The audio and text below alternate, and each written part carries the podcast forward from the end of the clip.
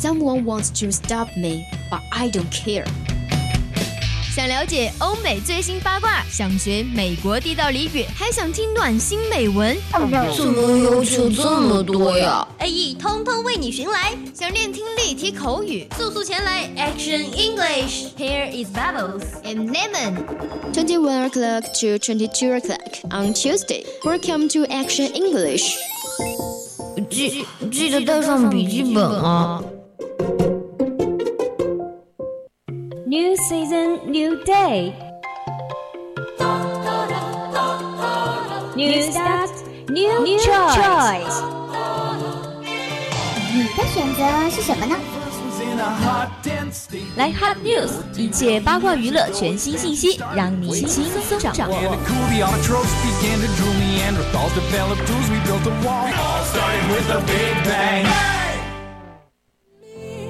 You're still gone and I'm still lonely.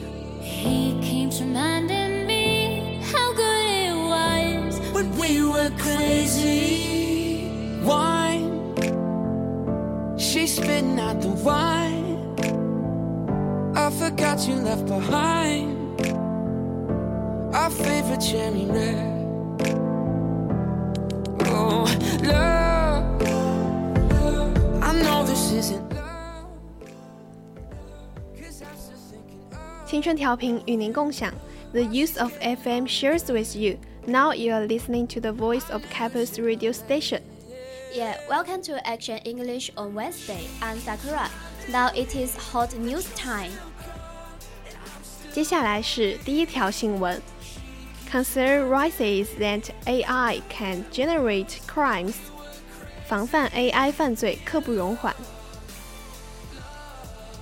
Artificial intelligence technology has pre-trained education, multimedia, business consulting, biomedicine, and other fields.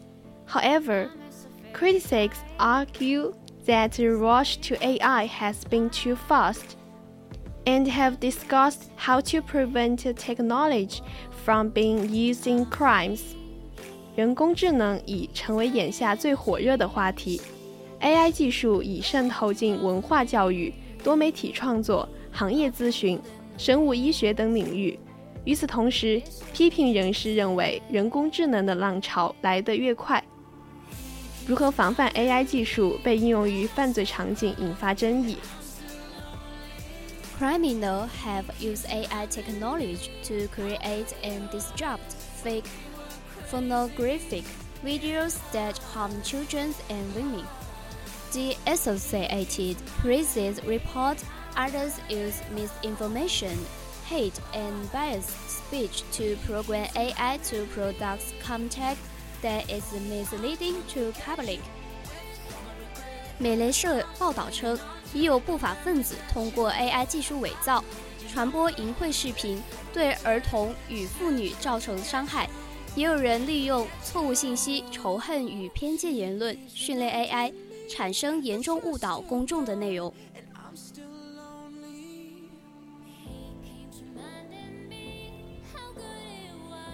American artificial intelligence company OpenAI says it removed excellent content from its image generation tool DALL-E, which limits users creating pro images. Google says it has added filters to its AI search, buried to screen for hate speech. Google CEO Sundar Pichai called for establishing laws and regulations to prevent the abuse of AI. 美国人工智能企业 OpenAI 此前宣布。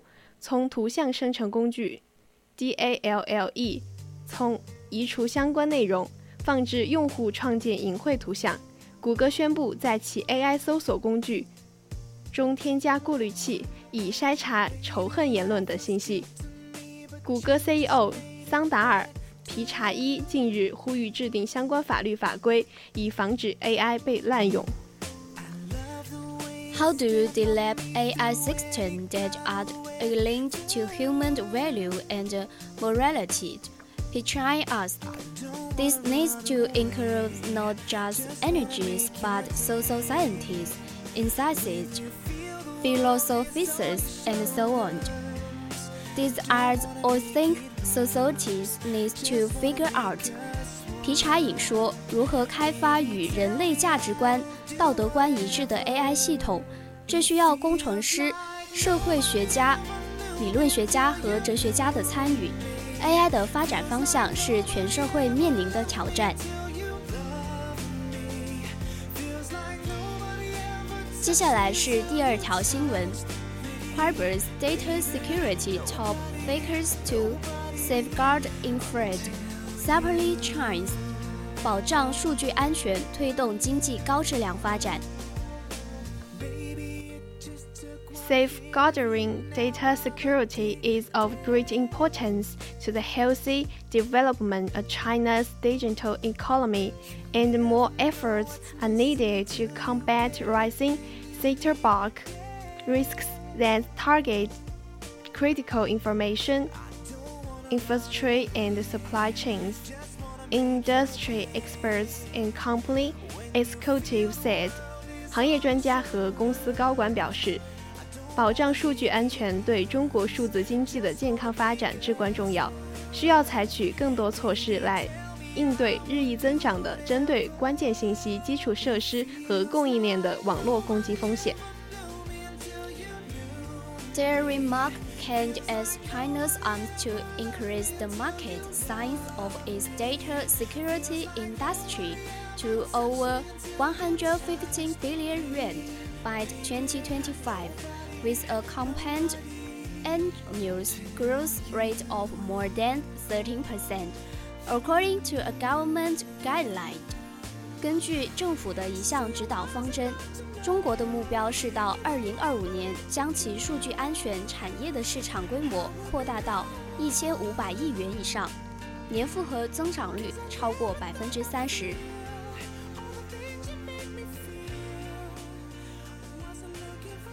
杜广达，Deputy Head of the Cybersecurity Administration and Ministry of Industry and Information Technology, the country's top industry regulator, said its recent formula and data security has become an important part of national security, and more efforts are needed to foster ability and fight against data risks.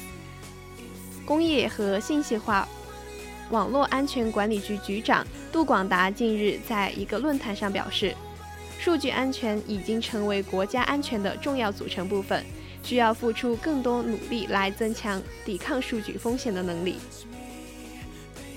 In January 16, ministries, including the Ministry of Industry and Information Technology, unveiled a guideline to promote what to the development of the data security industry, which is designed to support the orderly open and end dense unleashings of data.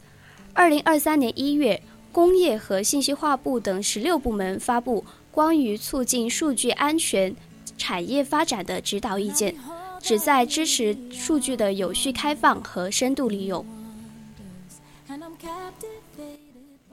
Under nice aspects including developing core technology products, expanding data security services, constructing a system of industry standards, and strengthening international exchanges and cooperation. The move is a latest push by China to better activity the value of data elements and inject fresh inputs into economic growth。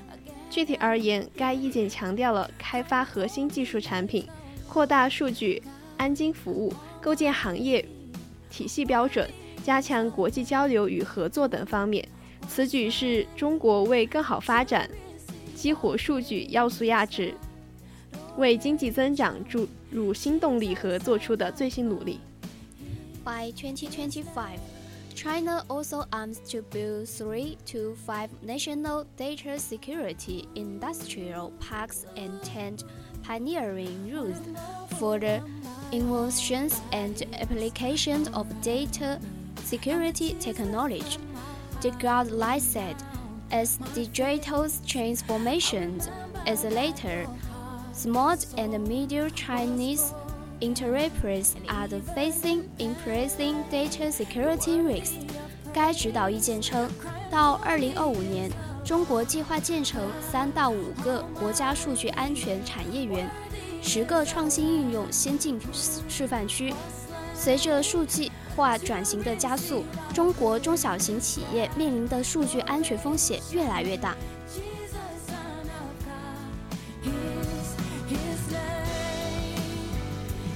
接下来是第三条新闻：我国主要经济指标持续改善，预计一季度 GPD 同比增速百分之四左右。China's major economic indicators have continued to improve since the start of the year, with stronger market expectations. The country's economic development is picking up. A number of economists believes that Chinese economy recovery will see a strong monsoon, expecting GDP growth in the first quarter to be around 4% on a yearly basis. 证券日报周一发布的报告称，今年以来，我国主要经济指标持续改善，市场预期加快好转，经济发展仍在稳回升之中。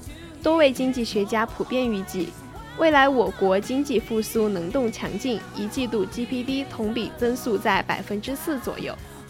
Industrial output increased by 2.4% years on years in the first two months. And the service sector's production index rose by 5.5% percent on a yearly basis in the same period, 5.5% in March the manufacturing PMI remained at the high level and the new manufacturing PMI continues to rise. 一月份至二月份，工业增长值累计同比增长百分之二点六，服务业生长指数累计同比增长西部证券宏观首席分析师边玄水表示，三月份制造业 PNI 搞保持高位，非制造业 PNI 持续上行。Sure, that was all about hot news. 接下来是 Live Talk。